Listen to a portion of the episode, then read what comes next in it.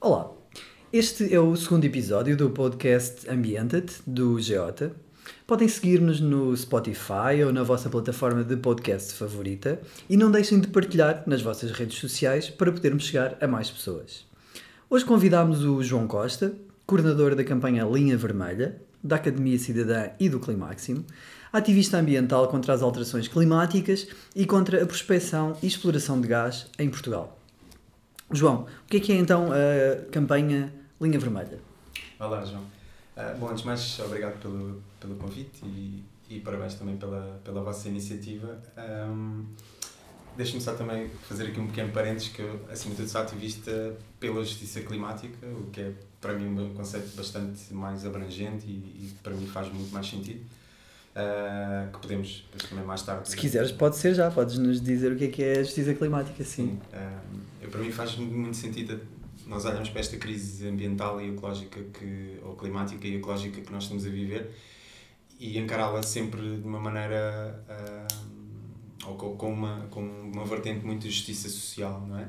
Tanto uma justiça social nacional, digamos assim, ou seja, numa lógica de haver uma transformação também ao nível energético, mas sempre com uma preocupação muito grande com, com os trabalhadores da própria indústria, não é? Que, que, que, está a ficar obsoleto e que tem que acabar, portanto não podemos esquecer esses próprios trabalhadores, não é? Como, por exemplo, o exemplo mais, mais recente é o da, da Central de Sinos, não é? da Central Eletrovão de Sinos, Portanto, esses trabalhadores não podem ficar esquecidos, mas também existe toda, toda uma outra responsabilidade para com quem teve menos responsabilidade com esta, para com esta crise climática e ecológica, que são nomeadamente os povos do sul global, é? ou seja, nós, nós aqui no Ocidente temos que fazer de facto grandes transformações da nossa vida e sempre muito numa lógica de, de, de, de não consumir ou consumir muito menos e numa lógica de, de crescimento, mas se calhar esses próprios países têm que obter ou têm que ter uma outra lógica contrária à nossa, não o mesmo, mesmo modelo de desenvolvimento que nós, claro, mas uh, têm que se calhar ter mais recursos e etc que não têm neste momento, não é? Uhum. Um, Tem que se lhes ser dada uma oportunidade de desenvolvimento. Claro, uh, claro. uma questão precisamente de justiça, de, não é? De justiça, precisamente. Um, uhum. Pronto, e, e, fazer esse, para mim essa a questão do, da justiça climática é muito ou seja, a justiça na transição. E isso também me faz lembrar, por exemplo, o, o fator de, de, de, por exemplo, do acesso aos novos meios tecnológicos que tem muito a ver com esta, com, com esta adaptação. Eu estou a pensar, por exemplo, no carro elétrico. Uh, e estou a pensar, por exemplo, numa medida extremamente injusta uh, que foi aplicada em Portugal, penso que até há pouquíssimo tempo atrás, um, que foi o facto de todos nós andarmos a pagar uh, o recarregamento hum. dos carros elétricos, sendo que tem, em princípio, acesso ao próprio carro elétrico, já quem tem também eh, eh, mais poder de compra, não é? Porque os carros elétricos até, até há pouco tempo atrás não eram propriamente eh, baratos. Portanto, ou seja, quando se faz esta transição que se tenha a justiça climática, então será isto, daquilo que depreende, é quando se faz a transição ter-se também em conta não só a parte ambiental, mas a parte social e a justiça, justiça Sim, social. Acima de tudo, perceber que não é, não é só uma questão de alterar a maneira como produzimos e consumimos energia, não é? É, uma, é uma maneira é, é, ou neste caso de produzimos energia, não, não consumimos, mas uma lógica de, de aproveitar e fazer mudanças estruturais. Portanto, a lógica de nós trocarmos simplesmente um carro que é combustão por um carro uh, elétrico, não, se calhar depois vamos daqui a uns anos voltar a ter problemas idênticos, não é? Portanto, ou seja, alterar e encarar esta situação de uma maneira com, justa é incentivar e, e criar também mais transportes públicos e melhorar os que existem, etc. Portanto, incentivar o transporte coletivo será sempre nessa, uhum. nessa perspectiva. Então, e a campanha Linha Vermelha tem então é, tem sempre em conta esta questão da justiça, clima, da justiça climática, mas uh, não, não, não é esta a centralidade da, da sua atuação. O que é que é então a Linha Vermelha? Sim, a Linha Vermelha. Um pronto, independentemente de ter este condutor ou não da, da, da, justiça climática, que nós fazemos sempre questão também de, de passar a todas as pessoas, nós, a campanha Linha Vermelha tem um, um objetivo muito específico, que é, neste caso, e quando ela nasceu em 2017 foi criada com esse mesmo intuito, que era de nós, que é de nós tricotarmos, ou de várias pessoas tricotarem, uh, uma linha vermelha, ou fazer em crochê, depois existem várias técnicas de artes manuais para o fazer, mas fazer uma linha vermelha uh, para simbolizar, no fundo, o limite, de, neste caso, de 1.5 uh, graus de aquecimento que nós não devemos passar. E é, isso implica... Literal, literalmente a nossa linha a vermelha, nossa não linha é? vermelha, precisamente, sim. Uhum. E, e, e, nós decidimos basicamente que íamos fazer esta campanha e íamos tricotar e fazer crochê, etc., até os contratos de exploração de combustíveis fósseis em Portugal serem todos cancelados. Em 2017 foi quando se iniciou a campanha, haveriam, se não estou em erro, 15 contratos ativos uhum. e neste momento só temos apenas dois, que é os contratos da Batalha e Pombal. Uh... Ou seja, estás-nos a dizer que existe a possibilidade em Portugal de ser explorado gás natural. É disso que estamos a falar. Que é uma coisa que não é muito falada. Sim. Portanto, a pergunta é mesmo esta. Existe a possibilidade neste momento Existem duas concessões, é isso? Existem dois contratos, exatamente, que dão origem então às duas concessões uh, Batalha e Pombal, que têm neste momento dois furos programados para a Bajoca e para a Aljubarrota. Não têm ainda data definida, mas, eh, mas haverá... Mas são furos de exploração ou de prospecção? Os furos ainda são de prospecção, uh, mas os contratos que já estão assinados, porque são, são contratos assinados por um período de 8 anos, prevêem também furos de. ou prevê também já a fase de exploração, aliás, e prevê um furo por ano durante os próximos seis anos, se bem que, já, que eles já estão a incumprir nos prazos, porque supostamente até o final de 2019, isto, segundo está no contrato, eles já teriam que ter feito um primeiro furo, tanto no Eles será a empresa Australis, desculpa, não é? Sim, obrigado. A Australis Oil and Gas é a empresa hum, que tem neste momento essas concessões.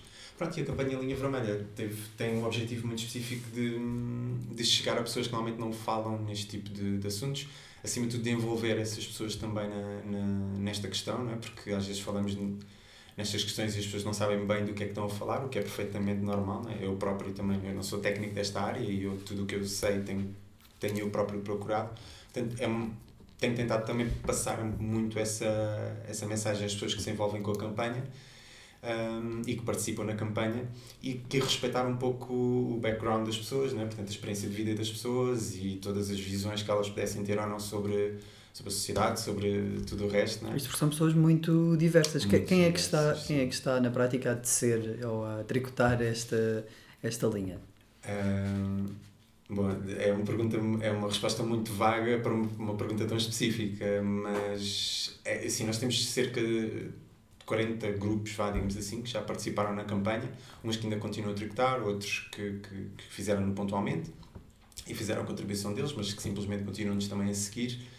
Um, e depois tivemos N pessoas que foram, foram aparecendo e muitas que eu ainda vou descobrindo, que ainda estão a tricotar, uh, porque de facto é, é algo simbólico que as pessoas podem fazer, sentem, -se, sentem que fazem parte de facto do movimento e sentem também que estão a contribuir de alguma maneira para, para em ações que nós fazemos de rua termos mais uh, linha vermelha para mostrar, digamos mais assim. visibilidade, sim. sim. Um... Sim, eu só abrindo um pequeno parênteses, o Geota é um dos parceiros desta, desta campanha também e, e, nós aqui no nosso escritório de vez em quando recebemos caixas, às vezes da Holanda, outras vezes de um sítio qualquer do país, recebemos aqui caixas eh, porque a nossa morada está como, como eh, a nossa parceria, uma das, uma das funções da nossa parceria no Geota é precisamente receber linhas vermelhas e nós de vez em quando recebemos uns caixotes com, com, linhas, com linhas vermelhas aqui no, no, no escritório. Mas então vocês vão aqui, vão a escolas, vão, quando eu penso em tricotar, vão a lares, vão a universidades séniores, é,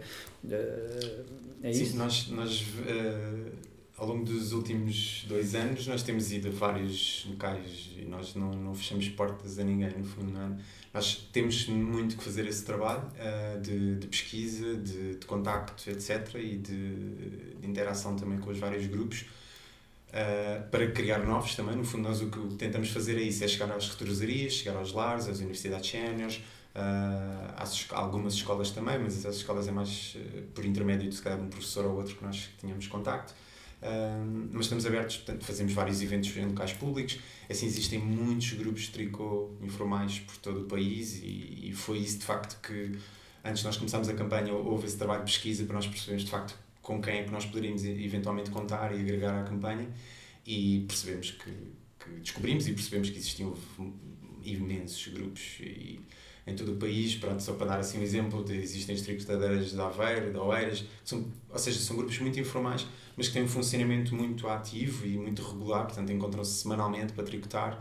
Mas que não e... têm uma vertente ativista, só, existem só mesmo para tricotar, não é? Sim, elas... mas, não, mas, a, mas a campanha leva o ativismo. A palavra ativismo é muito dúbia também, não é? Portanto, ou seja, eu para mim, pronto, isto depois depende do que é que para ti no teu conceito e de cada um de nós, o que é que interpreta que é o ativismo, mas aquelas pessoas fazem também algum tipo de ativismo, quanto mais não seja social, não é? Elas vão para locais públicos tricotar, só isso Ocupam já é um, um espaço, não é? Ocupam um espaço público. Só isso já é um ato muito disruptivo hoje em dia, não é? uh, pronto, independentemente de serem senhoras, na casa dos seus 50, o que não é assim tão difícil de ver, mas alguém a tricotar na rua em si hoje em dia é, é muito complicado de ver. E ainda mais em público, ainda mais em conjunto, em grupo. E depois é isso, elas associam-se a causas que elas, elas acham que valem, valem a pena. E, e, e hoje em dia nós já eu não, não consigo quantificar porque também não fiz esse, essa pesquisa, mas nós já tivemos pelo menos uns 5 grupos que já organizaram eventos deles próprios sem nós termos que lá ir. E eles próprios uh, organizam os eventos uh, Tu, tu usaste muitas vezes o pronome feminino, não é? De, de, mas a, a, minha pergunta é: identificas-te como homem e és coordenador de um projeto cuja principal eh, atividade é tricotar. Hum. Os homens também podem participar, é isso? Claro, claro. Aliás, nós. Um, nós não, não temos ainda nada fechado nesse sentido, mas estamos a, com, com, com ideias de fazer de facto essa desmistificação, não é? De, de criar aqui algum tipo de parcerias e pôr vários homens a tricotar no mesmo local. Uh, mas sim, já tivemos vários homens uh, que participaram nos nossos encontros e que tricotaram também, aprenderam. Muitos têm ainda muito esse preconceito do ah, eu não quero sequer aprender porque eu não tenho jeito, hum. mas a partir do momento em que tem duas mãos dá, dá, dá fácil para aprender. Um, o exemplo para mim mais uh, foi o último assim que, que, que, tenho relacionado com isso estás a perguntar agora dos homens uh, foi quando nós estivemos agora na Bajoca que é então uma das localidades que está que, que tem vias uh, em vista a prospeção de o furo de prospeção de gás.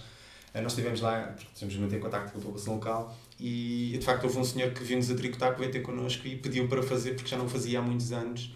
E, e pronto, isso, além da imagem que isso é, que é, que é excelente, que é que ele tinha uma imagem daquele típico homem português de bigode, gordinho, etc. Pronto, e a tricotar, portanto, isso dá uma imagem muito boa. Mas mesmo até uh, uh, o que ele nos disse, não é? para mim, ele foi muito impactante, eu já não o fazia há muito tempo, portanto, ou seja, eu próprio, eu tenho 34 anos, eu nunca aprendi isso nem na escola, mesmo em casa também, minha mãe tentou me ensinar, mas eu não quis. Mas lá está, em tempos toda a gente aprendia, portanto, isso para mim também tem uma, um simbolismo muito forte porque também para, para rematar, porque pode parecer que não tem nada a ver diretamente a questão do tricô com, a questão do, das alterações climáticas, do aquecimento global, uh, mas tem um pouco a ver porque da, a, mesma, a mesma razão que levou a que nós tínhamos este, toda esta exploração de recursos, uh, velocidades incríveis e todo este nosso estilo de vida com, com horários marcados para tudo, etc. Porque existem recursos para tudo isto, não é? e energia a preços artificialmente baixos, um, que é o caso dos combustíveis fósseis, é também, neste caso, a mesma razão que levou a que toda a gente deixasse de utilizar e de fazer o tricô, porque nós não temos tempo para fazer uma peça de roupa nossa.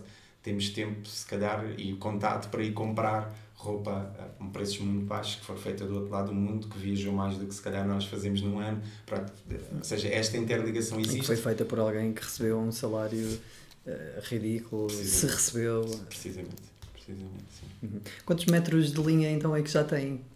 Uh, Tricotados. Bom, eu não, eu não posso dizer assim o número correto. Eu diria que nós temos quase um quilómetro, que estamos já à volta de um quilómetro, mas posso dizer que vamos, uh, este ano, uh, à partida depois do verão, vamos fazer um evento para, que será público, que iremos chamar pessoas para tricotar também mais, não é? Não só para, para contar a que já temos, mas, mas sim, ou seja, sigam-nos também no linhavermelha.org e todas as nossas redes sociais através do site para, para estarem atentos também.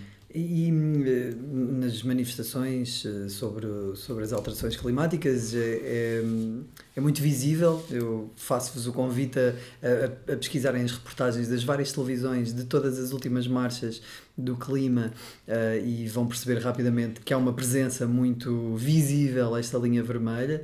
Uh, além deste lado de criar visibilidade e, e, e de, das pessoas reconhecerem quase como uma marca, não é? O reconhecerem uma linha, a presença de uma linha vermelha como tendo um significado, neste caso, de combate ao, ao, à prospecção de gás e à exploração de gás em Portugal.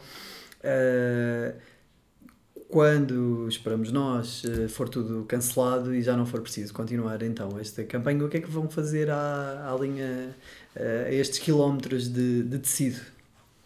Uh, assim, ainda está muito em aberto o que é que nós vamos fazer. Nós, por um lado, temos a tentação de, de, de fechar um pouco a campanha com, também com com alguma vertente de, celebrar, de celebração, não é? Se bem que também a nível global e macro não há assim muito para festejar, mas pronto, cancelando 15 contratos em 3 anos acho que é de facto uma vitória grande. Um, Ou seja, existe porém, a possibilidade de não fechar e de, da campanha se transformar, não é? Isso, sim, essa será outra hipótese, ou seja, nós conseguirmos, porque de facto isto é uma técnica ou é uma ferramenta, a parte do tricô é uma ferramenta que de facto é muito disruptiva, ao mesmo tempo é muito amigável para chegar a pessoas e é um quebra-gelo do melhor que existe, porque de facto as pessoas sentem-se muito mais humanas quando estão a fazer uma coisa manual e, e hum. têm muito menos probabilidade de entrar em, em despique ou, numa discussão que seja, uhum. uh, ou seja, que não seja uma discussão produtiva, não é? Porque é bom nós podermos eventualmente ter até pontos de vista diferentes, porque não, não temos que saber tudo todos, mas quando, quando toca a estas questões as pessoas põem-se sempre ou de um lado ou do outro da barricada, do sim ou do não, e depois fecham-se nisso e a questão do, do tricô ajuda a baixar um pouco estas defesas que as pessoas têm. Isso é interessante. E, Ou seja, usado como método de peace, peace building, de, de, um de criação sim, de paz sim. e de comunidade com, com trabalhos manuais, neste caso. Sim. Okay. Mesmo que não seja numa linha vermelha, mas sei lá, até. Ou seja, ponderam, não, em vez de fechar a campanha, é de lhe dar continuidade com outro tipo de temas, com as alterações climáticas, Por provavelmente, sim, sim, imagino. Sim, ou mesmo até causas mais eh, causas sociais, eh, seja o feminismo, seja a questão LGBT também, ou, portanto há, uhum. há, há, muito terreno que se pode trabalhar por aqui, pronto. Vai depender de muita coisa, porque nós também maioritariamente trabalhamos em regime de voluntariado, não é? Uh, e depende também, depende aqui de fatores que ainda não conseguimos neste momento descortinar, mas sim. Ok. Então, hum, vamos então ao, ao busilis da, da, da, própria campanha, que é esta questão do gás eh, natural. Uh, é algo que infelizmente não é muito falado. De, quando eu falo com as pessoas e digo existe a possibilidade, existe uma empresa que neste momento até já tem um contrato de, de prospecção, portanto de, de pesquisa para perceber se existe ou não gás natural um, um, extra, extraível, não é? Portanto, que, que seja economicamente, economicamente viável a sua extração em Portugal. Uh, em que pé, em que pé é que, é que então estamos em Portugal? Uh, já podemos afirmar que existe gás natural que pode ser extraído em, em Portugal? Uh, existe gás fóssil. nós, pronto, o gás chama de natural, é o nome que de facto lhe deram, mas ele é, pronto, é apenas mais um combustível fóssil, portanto eu gosto sempre de fazer essa ressalva de o gás é, é o fóssil. Uh, isto porque o natural dá sempre, pode dar sempre aquela ideia que é de facto. Uh, ele é tão natural como o petróleo como o carvão, portanto não há aqui nenhuma diferença uh, nesse aspecto. Mas pronto, o, o, existe de facto reservas.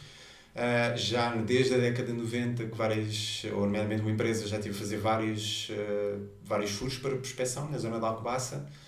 Um, essa mesma empresa faliu, eh, dessa mesma empresa está pelo menos uma pessoa nesta nova empresa, que é a Austrália Oil and Gas, ou seja, toda a informação calculamos que, que essa empresa também tenha acesso. Um, o haver, ou, ser economicamente viável ou não, eu não consigo responder essa questão. Neste momento, nem sei se a própria empresa consegue também, uh, por isso é que eles querem também fazer a prospecção. Por outro lado, eu também aprendi há pouco tempo que, hum, com toda a questão da, da, da bolsa, não é? dos mercados, etc., que para uma empresa de combustíveis fósseis uh, ter mais, uh, ou neste caso, aumentar o seu valor em bolsa, para isso basta de simplesmente anunciar que tem reservas, uh, que é dono de reservas, mesmo que elas não sejam economicamente viáveis, e só isto faz aumentar o valor da empresa. Portanto, ou seja, isto pode nem se tratar simplesmente de uma questão de querer extrair gás, para o vender, portanto, ou seja, do negócio mais básico em que tu tiras um, ou tens um produto e uma matéria-prima, transformas num produto e vendes, isto pode ser simplesmente uma questão de especulação. Um ativo, não é? Poderem dizer que tem um ativo que é aquela reserva. Para poderem ter mais capacidade de endividamento, para, pronto, isto aqui, depois a questão económica uhum. uh, pronto, é ainda mais sombria, não é? Mas, mas sim, existe gás, se é economicamente viável ou não, não se sabe. Neste momento, a própria empresa está. Hum, ou assim, contratou uma outra empresa, portanto, a Australia Oil Gas contratou uma outra empresa para fazer um estudo de impacto ambiental. Está neste momento em elaboração o, o estudo. E, e, pronto, e depois vai decorrer o processo administrativo, portanto, ou seja, quando seguir o, o, o, estudo de impacto ambiental será aberta uma consulta pública, onde depois nós todos poderemos também intervir, mesmo que não seja uma intervenção vinculativa, mas é uma intervenção que, que vale a pena sempre ter. Uh, e depois a Agência Portuguesa do Ambiente fará uma pronúncia sobre o resultado dessa consulta pública uhum. e dará ou não então a licença para haver os dois furos em Algesbarrota e na, na Bajoca. Uhum. Um, e, e, então na prática o que é que. Porque. Bom, eu depreendo que para, para estarem a fazer uma campanha como esta é porque não são favoráveis à extração de, de gás. Já agora diz-me diz, -me, porquê, exato. Sim. Um, bom, começando uma perspectiva mais macro, que existem para mim várias razões. Um, uma perspectiva mais macro, nós temos a questão de, do aquecimento global e das alterações climáticas. Uh, temos o último relatório do IPCC que, que fala em, em conter o aquecimento do, do planeta em 1,5 graus para conseguirmos fazê-lo, cerca de 80% das reservas de combustíveis fósseis já existentes e identificadas, que não é o caso destas, porque elas ainda não, foram, ainda não foi feita a prospecção, portanto é como se ainda não tivessem sido identificadas, vá, uhum. um, ou quantificadas, é mais isto, mas nós temos que deixar 80% das reservas já existentes debaixo do solo. Portanto, aqui as contas são fáceis de fazer, não é? Portanto, se já existem mais do que suficiente reservas uh, reservas suficientes para ultrapassar o nosso orçamento de carbono, não é? portanto, ou seja, do que é que nós podemos emitir, extrair e emitir, uhum. não faz sentido nós irmos à procura de mais. Uh, poderia eventualmente até fazermos aqui, fazermos aqui alguma matemática, seria de nós, ok, então como nós importamos gás maioritariamente da Argélia, da Rússia, etc., uh, ou, pronto, e tem eventualmente de outros países, mas em menor quantidade, que se calhar, principalmente a Argélia, não, é? não há de ter tantas, a própria Rússia não há de ter tanta, hum, ou melhor, não há de ter grandes regulamentações ambientais, portanto, poderia até, mesmo até por uma questão de, de, de, de quantidade de emissões, poder compensar se calhar nós extraímos aqui para consumir em vez de estarmos a, a, a importar. Uhum também, isso também não se coloca porque os próprios contratos estão assinados e são públicos e não há nenhum direito de preferência, não há nenhum preço preferencial, portanto, ou seja, a própria empresa, porque é uma empresa e, e é para isso que existem as empresas, é para ter lucro. Vai vender, a quem, vai vender a quem lhes der melhor é valor e não, não obrigatoriamente em Portugal. Ou seja, o, o gás que é explorado em Portugal provavelmente poderá nem sequer ser usado em Portugal. É isso. Precisamente. Portanto, ou seja, essa questão também não se, não se coloca, portanto, isso também é uma razão para nós sermos contra o facto de não, dos próprios contratos. Porque as pessoas, imagino, eh, e já ouvi algumas coisas, nomeadamente algumas reportagens sobre isso, as pessoas da localidade, das localidades ali à volta, portanto, de Alves Barrota, no, no centro e no oeste de Portugal, um, algumas pessoas pensavam que se calhar o gás que lhes chega à casa até seria mais barato porque iam ter uma exploração ali à porta, mas isto não. não Sim, não há uma redução do preço do gás, não, não há, ou seja, não há uma, uma consequência barra benefício para ninguém a nível, isto falando em termos de fronteiras a nível nacional nem para o Governo Central. O Governo Central receberá royalties de, de 3 ou 8%, 8% na melhor das hipóteses. Portanto, isto depende da quantidade que eles, que eles têm, portanto, eles fazem por número de barris. Uh, portanto, mesmo que seja de porcento, são, são números baixíssimos e, e pronto, e depois há toda a questão de qual é que será o preço a pagar por uma possível contaminação das águas, né? que é uma hipótese, que, ou seja, que não é e não há nenhuma exploração de, de, de, de recursos, seja ela qual for, que seja 100% segura, a nível de, estamos a falar de contaminação das águas subterrâneas, portanto, ou seja, diria que são três razões, uma mais macro e, e, e matemática, não é? Uh, e depois as duas mais locais, que é não, ou seja, não estamos a fazer isto nem em benefício, em nosso benefício, estamos a entregar literalmente algo que é de todos a uma empresa que depois não nos vai ressarcir de nada. Ainda, por, ainda uh, juntando esta questão à questão da água, é a questão de, por exemplo, não haver sequer um plano de, de contingência, portanto, ou seja, mesmo que houvesse, se calhar não valeria a pena, não é? haver caminhões a trazer água para a casa das pessoas, mas nem sequer isso existe, portanto, ou seja, há várias razões para não para não o querermos. Eh, e estamos a falar de que tipo de exploração? Porque ultimamente temos ouvido falar muito, especialmente na, na América do Norte, ehm, de, de, uma nova técnica de extração uh, que é o fracking e que daquilo que vamos ouvindo é algo aterrador. Portanto, as consequências eh, ambientais de, das técnicas de fratura hidráulica, em, em português seria assim, portanto, da, da utilização de quantidades enormes de água e químicos para uh, que são injetados na, na, na, na terra uh, para obrigar a que o gás uh, saia é, é uma técnica que temos, temos visto, existem variedíssimos estudos, que é altamente destrutiva. Um, ehm, existe a possibilidade disto também ser feito em Portugal? Sim. podemos falar aqui a dois níveis, né? a nível contratual antes, antes só de continuar, eh, tu uhum. falaste em. Existem muitos estudos, e muitos estudos, de facto, existem, além de imensos estudos, uh, existe um documentário que é muito bom para as pessoas poderem ver, que é o Gasland, uhum. que é, existe um e o dois, portanto, o primeiro é, é muito bom, porque de facto é faz muito bem essa panorâmica do, do que é que já existe porque, e de quais é que são as consequências diretas de do fracking. Uh, pronto, é, acho que devem todos ver. Voltando então à questão, uh, a nível contratual Uh, existe e está prevista essa possibilidade de haver uh, o fracking. Uh, inclusivamente há a, a, menção no contrato que é possível haver, mas só com a autorização da tutela. Na cláusula, duas cláusulas abaixo, diz que se a autorização não for concedida em 20 ou 20 ou 30 dias, não quer estar enganado, uhum.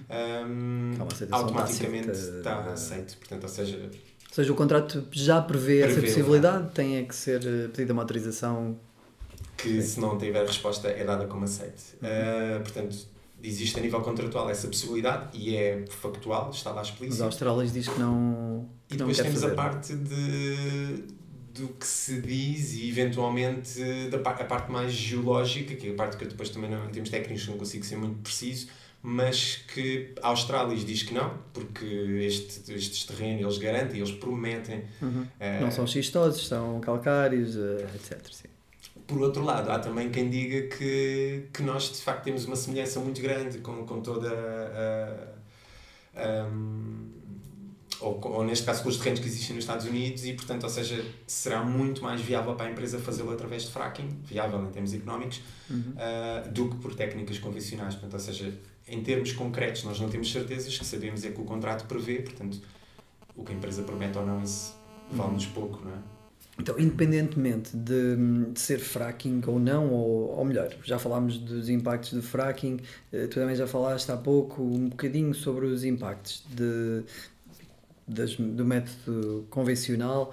Eh, estamos a falar, acima de tudo, uh, na possibilidade da contaminação de lençóis freáticos, de, portanto, das águas subterrâneas numa, numa zona ainda por cima do país com muito porosa, não é? Portanto, uma zona de grutas que toda a gente conhece, as, as a maior parte das grutas mais conhecidas de, do país estão ali, ou seja, existe uma capilaridade, uma interligação muito grande entre as várias, entre as várias, os vários lençóis freáticos.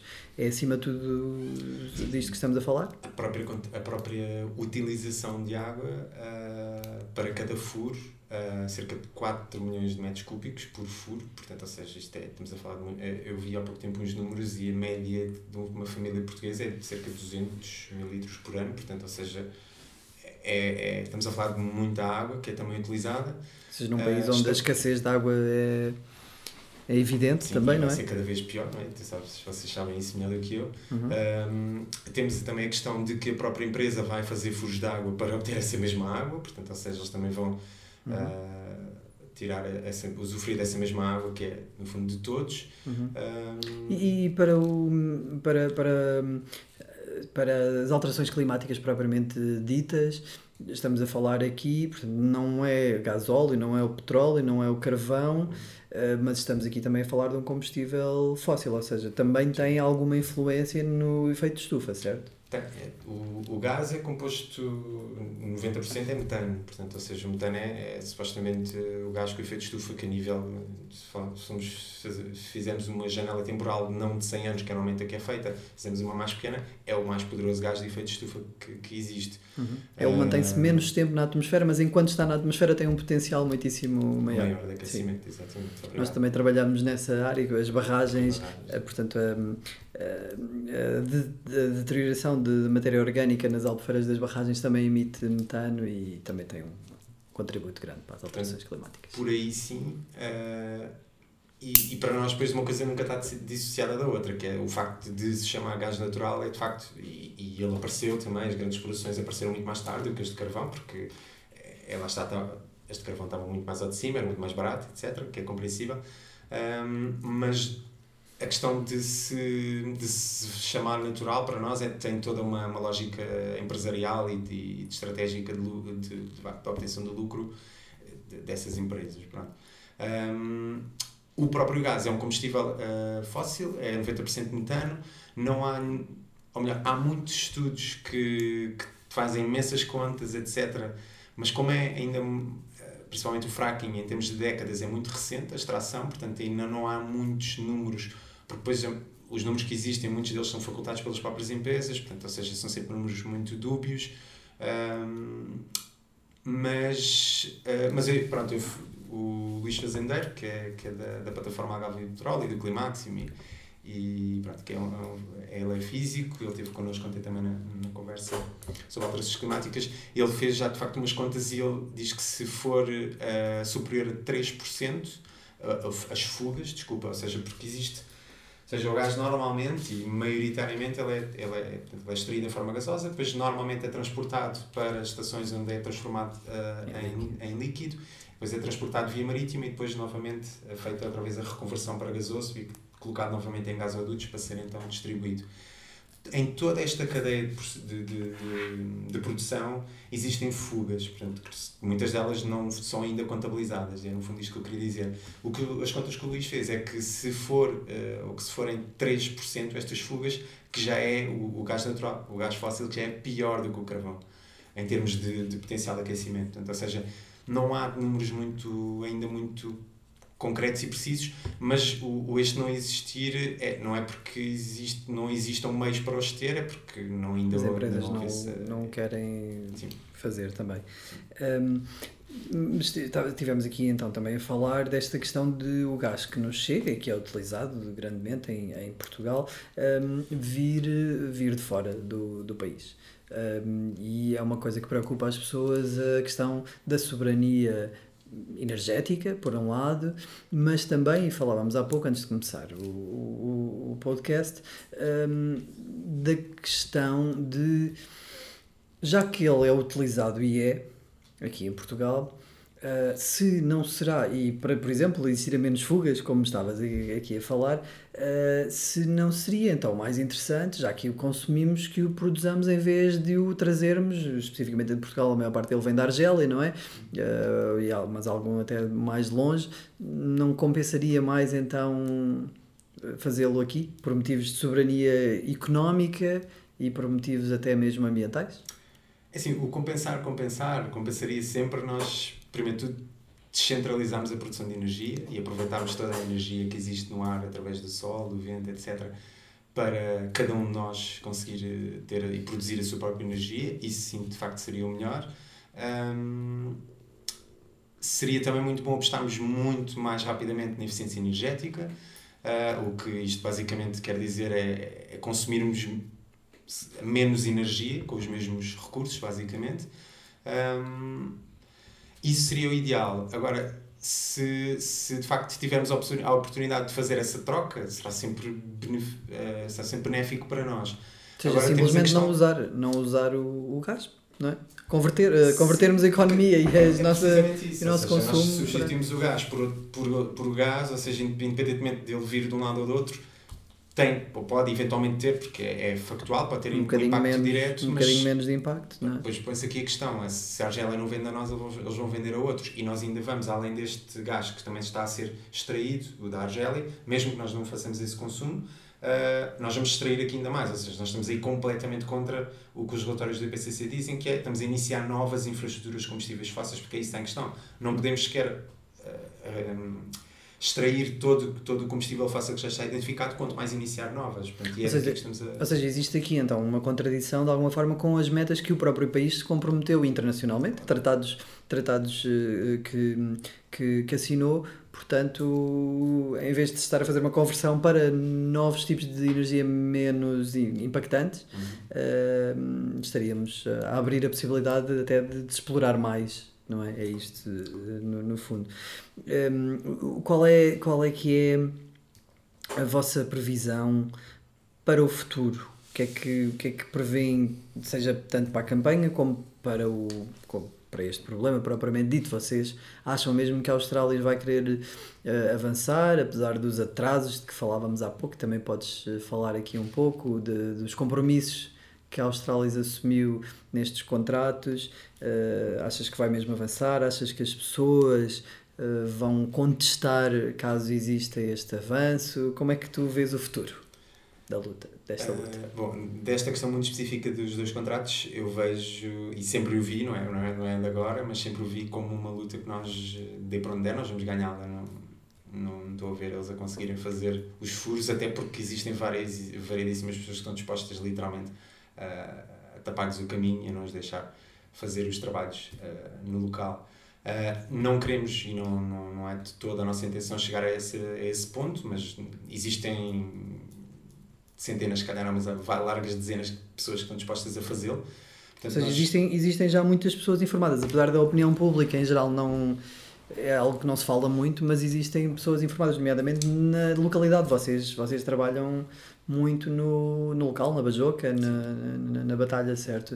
As pessoas estão então nesses, nesses lados informadas e a contestar. Portanto, não é uma questão, não, aquela questão de ah, em Portugal as pessoas não se mexem, não contestam, etc. O que é que, coisas co concretas, o que é que, o que, é que já fizeram?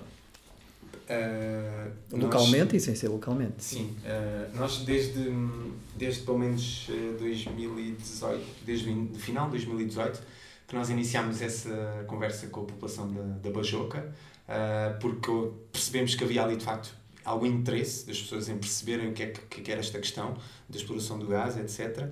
E hum, no último verão organizámos lá um acampamento em conjunto com, com, com a população local, nomeadamente com a associação local, que é a Associação Bajoquense para o Desenvolvimento, e que depois mais outras duas associações locais uh, se associaram. É, o acampamento pronto, teve várias. Eh, pronto, é o, camp, campingas.pt, é o site, podem também eh, visitar, mas teve várias atividades uh, e culminou com uma ação no, no, próprio terreno da empresa, onde nós entramos e fizemos um, plantámos algumas árvores, basicamente. Pronto, fizemos essa pequena desobediência civil onde entramos no terreno. Plantaram uh, árvores protegidas? Uh... Plantámos árvores, cerca de 50 espécies, 50 árvores de várias espécies, pinheiros mansos, eu não me estou a lembrar das outras, mas pronto, algumas delas eram espécies protegidas e, portanto, conseguimos jogar aqui um pouco também com, a, com a lei nesse sentido, de, de, eles não poderem depois arrancar essas mesmas uh, árvores. Pelo menos sem mas, autorização. Tem que pedir uma autorização específica para poder arrancar agora, sim. Sim, mas, mas mesmo até pela questão simbólica de que nós fomos plantar ali vida no local, eles querem fazer aquela. Pronto, acho que isto também tem, também tem uma boa mensagem. Uh, pronto, isto para dizer que esse, o acampamento, ou seja, o trabalho para organizar o acampamento foi um trabalho de largos meses, foi quase um ano, portanto, isto deu para nós cimentarmos uma boa ligação social e política com, com a população. Para nós é muito, e para mim foi maravilhoso perceber que no local do furo, além de todas as, as, eh, as faixas que, que a população lá colocou, colocou lá uma faixa que diz Bajou, que exige justiça climática, isso para nós é, uhum. é, é maravilhoso. Um, e pronto, e depois tem, ou seja, temos ao longo do tempo uh, aprofundado muito essa relação, facilitámos também uma, uma residência artística que vai acontecer agora nos próximos meses entre a Escola, a escola Artística António Arroio e uh, os Oleiros da Bajoca, que a Bajoca é uma terra de olaria, um, portanto, e facilitámos também isso. Vamos, pronto, temos imensos planos futuros com eles uh, que fogem uh, um pouco também até desta questão especificamente ou que seja tão explicitamente direta, diretamente relacionado com os FUS, temos vários planos com eles, porque de facto, como eu disse, construímos uma relação até mesmo social com, com, com várias pessoas de lá. O que eu quero dizer que também, é, também em relação a isto é que porque há muito aquela ideia que de facto sim, todos estes problemas são muito fora da nossa, do nosso espectro de, de, de ação, não é? de influência, mas a maior prova que de facto nós juntos conseguimos fazer coisas muito grandes é que este próximo domingo, se não estou em erro, dia 26, vai haver uma manifestação na Bajoca, organizada pela Junta de Freguesia da Bajoca e pela Câmara de Leiria. E quando nós organizámos o Camping Gás, isto foi há meses, nós convidámos, nomeadamente, a Junta de Freguesia a ser parceira no acampamento e, na altura, a posição deles era muito diferente da que é agora, apesar de, neste momento, ser ainda muito dúbia, mas, mas pelo menos estão a organizar uma manifestação uma contra. Portanto, ou seja, há uma evolução, porque eles veem, de facto, que há muitas pessoas que já são contra. Na Bajoca, não posso também dizer muito mais do que isto, mas na Bajoca já se está a criar um grupo de resposta rápida, ou seja, as pessoas já se estão a organizar para haver uma pessoa responsável pela comida, outra pela logística, outra por fazer mapas, outra por dar os alertas nas igrejas. Ou seja, no dia em que houver alguma movimentação. For para lá. E, e eles decidiram, isto foi as próprias pessoas decidiram lá, que não vão sequer deixar fazer um furo de água. Portanto, as pessoas. Uh, pronto, vão se meter à frente das máquinas. Sim. Um, pronto, isto para dizer que de facto sim, a população de facto está muito contra. Uh, em Alsbarrota já não se passa o mesmo, porque e eu próprio também, eu não, pronto, eu sou da, linha de Sintra, tô, morei quase toda a minha vida aqui, não, ou seja, não conheço aquela zona, eh, excetuando agora o último contacto que tenho tido, mas o, a ideia que me dá é que as pessoas em Alsbarrota, além das pessoas serem muito pouco ativas a nível social, ou seja, de haver poucos espaços, mesmo temos mesmo associações, percebi que só existia lá uma, uh, todos os cafés, etc. Portanto, as as pessoas socialmente dão-se, não, não têm uma perspectiva de agir em conjunto, seja a que nível for, cultural, ou seja o que for. Portanto, e, e, depois existe também todo esse histórico de, dos furos que existiram já na, na década de 90. Portanto, para as pessoas é simplesmente. Não deram em nada, um... não é? Portanto, as pessoas. Portanto, para as pessoas aquilo é viram é só... os furos de prospeção atrás do mosteiro, uh, literalmente atrás do mosteiro, que depois não, deu, não deram em nada por causa dessa. dessa uh, da, da, falência dessa empresa, empresa, e porque também não se chegou à conclusão que, tenha, que, que fosse viável a extração naquele, naquele sítio. Ok. Uh, eh, um, ehm, portanto, as pessoas, pelo menos localmente, já estão uh, informadas. Um, ehm, para as pessoas uh, que estejam menos informadas, em todo o país, tens alguma recomendação? Falaste há pouco do documentário Gasland. Sim. Tens mais algumas recomendações? Bom, eu recomendo acima de tudo que possam, visitar o site da Linha Vermelha, linhavermelha.org, que temos também alguma informação, uh, que, que sigam também as nossas redes sociais. Podem visitar também, e isto, eu não sei se depois poderíamos falar isto ou não, mas, mas tem pouco a ver com, com o futuro, que é nós, juntamente com Academia Cidadã, Climaxim e, e várias outras organizações, criamos uma campanha que se chama Gás é Andar para Trás, e o site é gasparatrás.pt. São cerca de 17 organizações e a, a, lógica não é apenas lutar contra uh, estes contratos de exploração de gás em Portugal, é um pouco para desmistificar toda esta questão de que o gás, é, o gás fóssil é um, um combustível de transição, digamos assim. Uh... Sim, porque é isso que é, que é dito. Eu recordo-me, por exemplo, de um Conselho de Ministros penso que até foi o primeiro, ou foi o primeiro Conselho de Ministros desta legislatura, ou o último da, da última, da, da anterior legislatura, uh, em que se falou de ambiente, acima de tudo, e em que os ministros foram todos lá ter num autocarro uh, movido a gás. Uh, como forma de demonstrar precisamente esta, esta sua preocupação com a transição uh, com, com a transição energética e com o gás ser precisamente ou seja, na, mas na, na tua perspectiva o gás não é uma energia de uma, um, uma matéria-prima para produção de energia de transição, certo? não, não, ou seja, pelo, por tudo aquilo que falámos há pouco, não é? Ou seja, ela é simplesmente um combustível fóssil, é mais um combustível fóssil, uh, não há certezas, isto tanto pela balança para um lado como para o outro, não há certezas se ele seja pior ou não que o carvão, que é supostamente o, o combustível fóssil mais, mais uh, uhum. com maior potencial de aquecimento. Hum, portanto, não havendo essas certezas, sabendo nós, e isto depois também é um argumento que é muito utilizado, e infelizmente ainda por algumas pessoas que, que pronto, se calhar não, não, não acreditam tanto nesta questão, a que uh, nós vamos continuar a financiar, porque, ou seja, Bom, voltando aqui um pouco atrás, como eu falei há pouco, como eu falei no início, os combustíveis fósseis existem a preços que são artificialmente baixos. E quando eu digo que são artificialmente baixos, é primeiro porque eles recebem subsídios do, do, de todos os Estados e depois porque é impossível nós consumirmos um litro de, de, de, de, de, de uma qualquer matéria a um euro e qualquer coisa que foi extraído do outro lado do mundo, que teve que ser refinado, que teve que viajar, que causou, uh, pronto, que, to, que gastou energia, portanto, a própria extração gasta energia. Um, Portanto, ou seja, há toda esta cadeia de produção e ele uhum. chega e um litro daquela matéria-prima custa um euro. É impossível, não é? Qual é a vossa proposta então? Ou seja, o que é que é realmente a transição? Bom, é assim, proposta, e como eu disse há pouco, tem, temos, que ser sempre, temos que fazer sempre um contexto, ou seja, proposta e alternativa existem várias, não poderá sempre ser uma que seja aplicada para todo o planeta, porque há várias necessidades, há, há portanto, há riscos das alterações climáticas e fenómenos extremos já estão a acontecer, que implicam que em países não se, que não se faça só apenas toda uma, uma, uma mudança em, em termos de sistema energético, etc., mas também de adaptação, não é? Porque que, de facto esses países têm, e o exemplo mais recente é o, exemplo de Moçambique, do, do furacão, que as pessoas que ficaram sem casa, que estão num abrigo, agora não têm abrigo porque houve as chuvas e os abrigos ficaram inundados, e foram uma, quase 200 abrigos, portanto foram milhares de pessoas. Hum, portanto, existem de facto consoante isto, se calhar nem podemos resumir isto a, a, a, às fronteiras nacionais, temos que reduzir isto se calhar até mesmo a fronteiras, entre aspas, regionais, não é? Portanto, ou seja, existem várias alternativas que têm que ser implementadas. Nós próprios também na, na Academia Cidadã fazemos parte de uma campanha que é a campanha Empregos para o Clima, que tem uma proposta muito concreta e factual, que é criar 100 mil novos empregos ao mesmo tempo que se públicos, ao mesmo tempo que se reduz uh, cerca de 70% das emissões.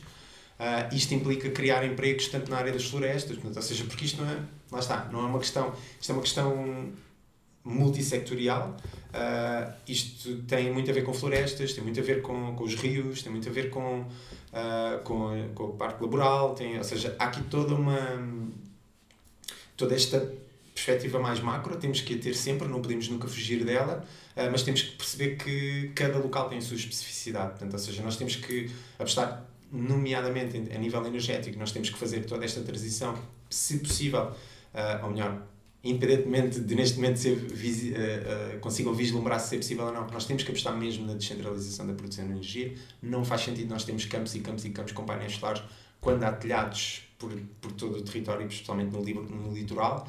Uh, não faz sentido nós continuarmos a apostar, pronto, é, é, é, é mais o vosso terreno, mas é mais barragens ainda quando de facto há uma grande seca.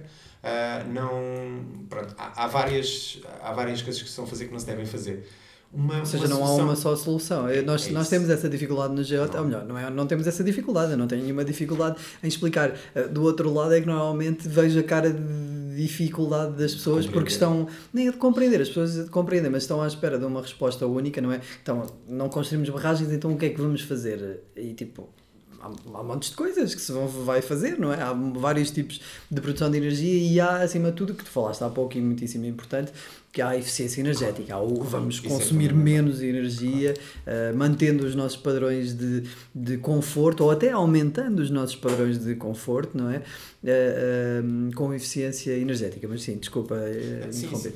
A eficiência energética é fundamental porque, de facto, e, e nós, eu vi isso também há poucos meses, que de facto nós a nível mundial temos eh, de facto sim a produzir mais energia renovável, muito pouco, mas, mas tem havido sempre um aumento, que nunca ultrapassa os 2%, mas isso não tem levado a que haja uma substituição dessa, ou seja, as energias renováveis não estão a substituir as fósseis, elas estão simplesmente a somar às fósseis, porque, que também continuam a aumentar a produção, porque simplesmente estamos a consumir mais energia. É, aí é de facto logo a primeira coisa que nós temos a atacar, é a eficiência energética, um, depois temos que fazer uma grande alteração, até mesmo na maneira como nós produzimos a nossa comida, na maneira como nós. Uh, na maneira. Sim, básico, na maneira como produzimos, mas acima de tudo nas cadeias de distribuição. Tem que haver uma grande. O consumir localmente é, é fundamental. Um, a nível energético, é isso. Nós temos que fazer um mix energético, nós temos que fazer uma eficiência energética uh, ou apostar na eficiência energética, nós temos que fazer uma, uma reabilitação dito dos edifícios públicos, isto é, é urgente e é básico, além de nós termos que oferecer os transportes públicos às pessoas para elas uh, utilizar os transportes, públicos Nós temos que melhorar os transportes públicos e nós temos que aumentar a rede de transportes públicos. Portanto, isto tudo implica criar novos empregos, principalmente públicos, porque uh, será sempre para benefício de, benefício de todos, portanto, é conveniente que, que haja também essa regulamentação pública.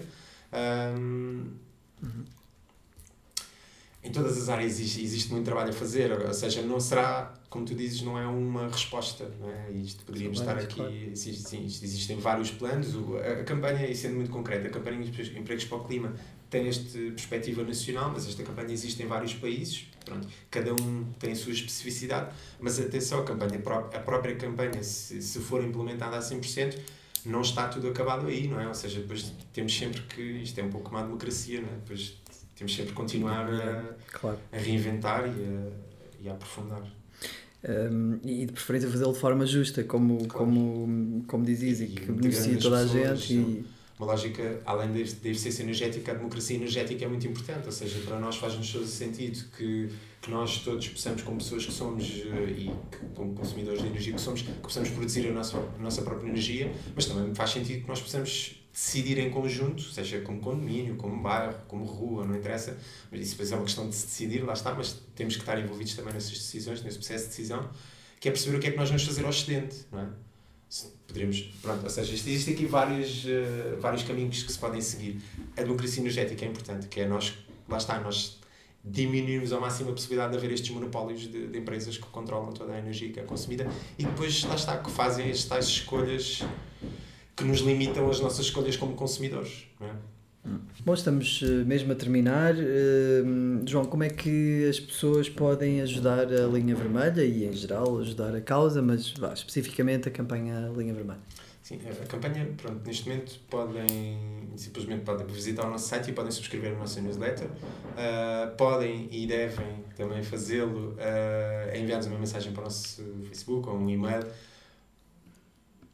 porque nós estamos abertos a fazer eventos em qualquer ponto do país, basicamente, é só uma questão de nós combinarmos e, e acertarmos a agenda, portanto nós estamos completamente abertos a fazer eventos em qualquer ponto do país. E, e ensinam as pessoas a tricotar e levam os materiais de... Levamos os materiais, ensinamos as pessoas a tricotar e, e, levamos também alguma informação e acima de tudo o que fazemos também, e poderemos fazê-lo, é enviar informação previamente não só porque podem fazer os eventos mesmo sem a nossa presença, porque nós temos todo o material que podemos enviar para as pessoas poderem fazer o evento sem nós necessitarmos de ir ao local, porque nós somos neste momento duas pessoas e, e, e, neste momento nós estamos as duas e estamos as duas quase em regime de voluntariado, portanto há sempre aqui muitas limitações também. Portanto, sim, podem também visitar uh, o site da campanha uh, Gás é dá para trás, portanto gásparatrás.pt, porque também podem subscrever a newsletter que nós vamos e nos próximos meses vamos ter mais atividade do que temos tido. Vamos agora estamos a preparar uma formação interna para nós próprios nos capacitarmos com duas pessoas que são técnicas nesta área, portanto, para percebermos nós leigos para percebermos também ficámos a perceber mais. Uh, mas vamos no futuro voltar a fazer mais, uh, mais ações e, e, portanto, subscrevam uh, também a newsletter.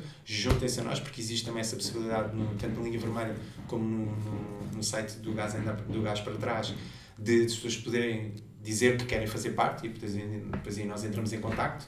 Um, e, e sim, eu diria que ah, se porventura na questão da linha, da linha vermelha, nós estamos agora a iniciar um projeto em parceria com a Escola António Rui também.